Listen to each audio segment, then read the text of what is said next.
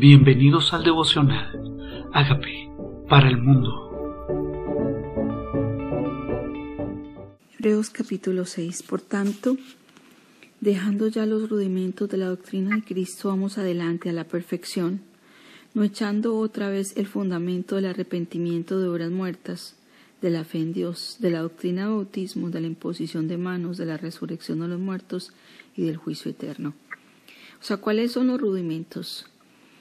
¿De qué se trata este fundamento?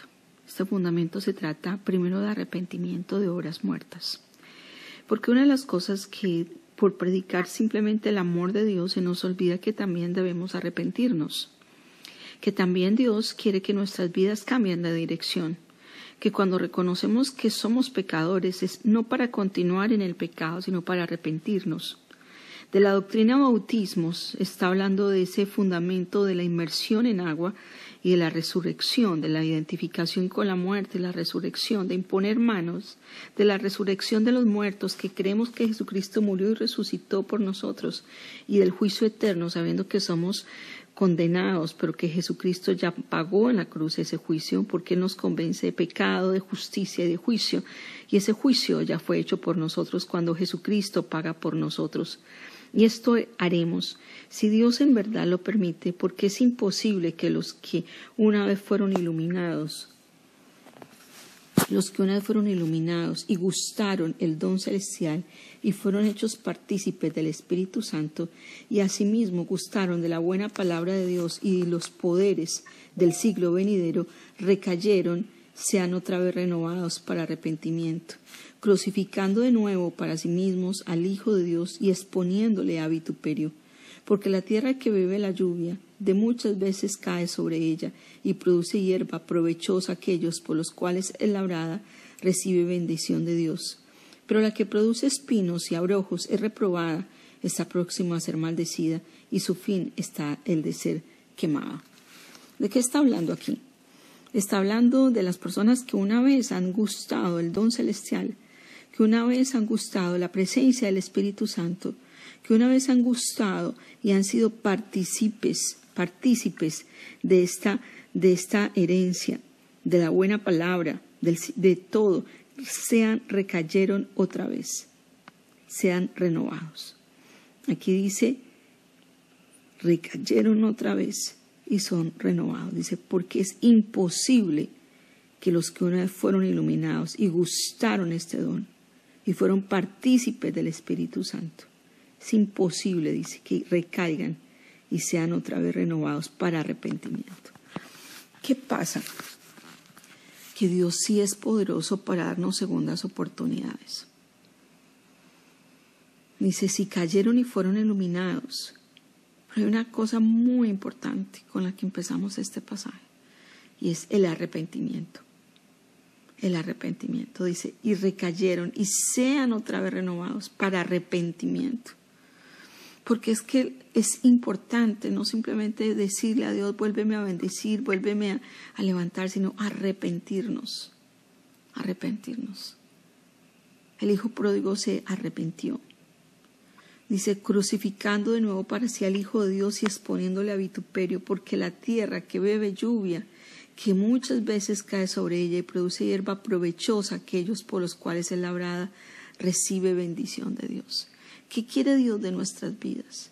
Que nosotros que bebemos la lluvia como su planta, que nos labró el Señor, debemos fruto para bendición, que nosotros seamos bendecidos, pero que nuestra vida no produzca espinos, que nuestra vida después de ser labrada por Él no produzca abrojos, porque entonces sería reprobada, sería reprobada. Dios espera que demos fruto, Dios espera que haya cambio, Dios espera que haya renovación en nuestras vidas, no que permanezcamos de la misma manera.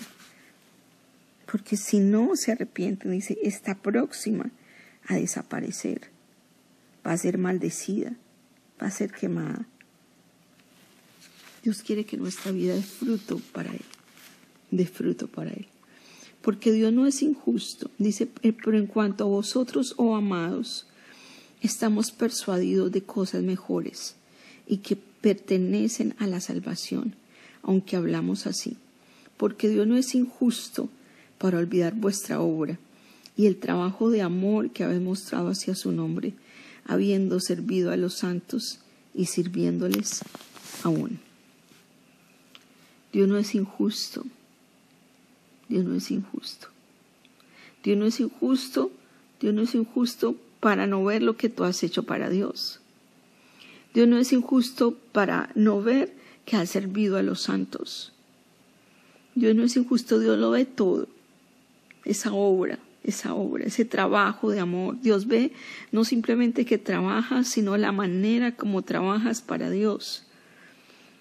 Has mostrado esto hacia su nombre, que lo has amado, sirviendo a los santos. O sea que amamos a Dios sirviéndole también a los santos y, sirviéndoles aún. Pero deseamos que cada uno de vosotros muestre la misma diligencia, que cada uno de nosotros muestre la misma solicitud hasta el fin para plena certeza de la esperanza. O sea, que no sea algo momentáneo, sino que permanezcamos en esa actitud de servicio, de hacer todo para Dios, de seguir sirviendo a los santos, que sea hasta el fin, que sea esta solicitud, sea hasta el fin, hasta el fin, a fin de que no seamos perezosos, sino imitadores de aquellos que por la fe y la paciencia heredan las promesas. Dios no quiere que sea perezoso, o sea, Dios, ya que lo conozco, ya que el fundamento está puesto, ya que hubo arrepentimiento, ya que hubo llenura del Espíritu Santo, Dios no quiere que nos quedemos ociosos y sin fruto. No es necesario que se sigan enseñando otra vez los fundamentos de la muerte de Cristo, de la resurrección. Dios quiere que comience a dar fruto para Él. Dios comienza, quiere que nosotros demos fruto y que perseveremos hasta el fin que no seamos perezosos, sino imitadores de aquellos que por la fe y la paciencia heredan promesas. Y hay dos características. Por la fe y por la paciencia se heredan promesas. Porque hay promesas que de pronto tiramos la toalla con ellas. Hay promesas que creímos por un tiempo, pero luego desmayamos y no las creemos más. Y aquí dice por la fe, fe en esa promesa, fe en lo que Dios hizo en la cruz, fe en el que lo prometió. Fe y paciencia. Paciencia. A veces pensamos que es en el tiempo nuestro y es en el tiempo de Dios. Fe y paciencia. Imitadores de aquellos porque cuando Dios hizo la promesa a Abraham, no pudiendo jurar por otro mayor, juró por sí mismo diciendo, de cierto te bendeciré con abundancia y te multiplicaré grandemente. Dios prometió, dice, de cierto te bendeciré con abundancia y te multiplicaré grandemente. Eso es una promesa que Abraham recibió de parte de Dios. Y Dios lo juró por él mismo que se lo iba a cumplir porque los hombres ciertamente juran por uno mayor que ellos, y para ellos el fin de toda controversia es el juramento para confirmación. Por lo cual, queriendo Dios mostrar más abundantemente a los herederos de la promesa la inmutabilidad de su consejo, interpuso juramento, para que por dos cosas inmutables, en las cuales es imposible que Dios mienta, tengamos un fortísimo consuelo, los que hemos acudido para asirnos de la esperanza puesta delante de nosotros. ¿Cuál es la esperanza esa salvación? ¿Cuál es la promesa que Dios te ha dado, que confirmó con juramento? Abraham fue de multiplicación.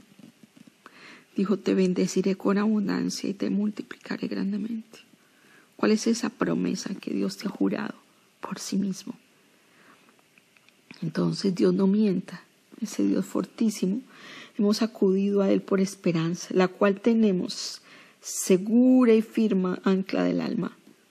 ¿En dónde se ancla nuestra alma sino en sus promesas? Dice, tenemos como segura y firme ancla del alma y que penetra hasta dentro del velo. Esta ancla no es para meterse en el fondo del mar. Esta ancla es porque estamos anclados en el cielo. Nuestras promesas son anclas seguras que traspasaron el velo y llegaron al lugar santísimo que es el cielo, donde Jesús entró por nosotros como precursor, hecho sumo sacerdote para siempre, según el orden de Melquisedec. Nuestro Jesús, nuestro sumo sacerdote, no solo traspasó un velo físico para llevar el sacrificio, sino que nuestro sumo sacerdote traspasó el cielo, traspasó el cielo, traspasó el cielo. Donde Él pasó, pasó dentro del velo. Y nos da esas promesas, donde nuestra alma se ancla. ¿Dónde se ancla tu alma? ¿De dónde se sostiene en los momentos de marea, en los momentos de viento? El momento donde podemos ir en diferentes direcciones tiene que haber un ancla fija que no nos deje mover y esa ancla son sus promesas. Y el que traspasó los cielos, que es Jesús, nuestro sumo sacerdote, es el que lo promete. Y en Él esperamos y en Él confiamos. Esa es nuestra seguridad. Él juró por sí mismo. Por eso nos da consuelo. Hemos acudido a Él por la esperanza. Esa esperanza está puesta delante de nosotros. Es Jesús, nuestro sumo sacerdote. ¿Cuál es la esperanza de algunos? ¿Cuál es la esperanza? Nosotros es en nuestro sumo sacerdote y en sus promesas. En nuestro sumo sacerdote Jesucristo y en sus promesas, que son sí y amén promesas que juró por sí mismo que las cumpliría. Gracias por esas promesas, son nuestra esperanza, oh Dios. Gracias, Señor. Gracias por morir en la cruz por nosotros. Gracias por darnos vida nueva en tu Hijo Jesucristo. Gracias, Señor Jesús. Reconocemos que somos pecadores, pero tú moriste por nuestros pecados. Te invito a que entres a mi vida como Señor y Salvador y hagas de mí la persona sana y libre que tú quieres que yo sea. Gracias por entrar a mi vida. Amén.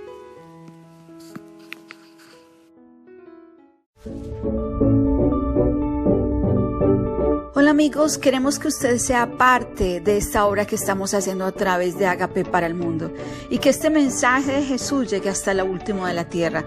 Si quieres donar en nuestra página web puedes hacerlo en agapeparalmundo.org o también a través de Cele en agapeoficial.gmail.com. Dios bendiga tu generosidad.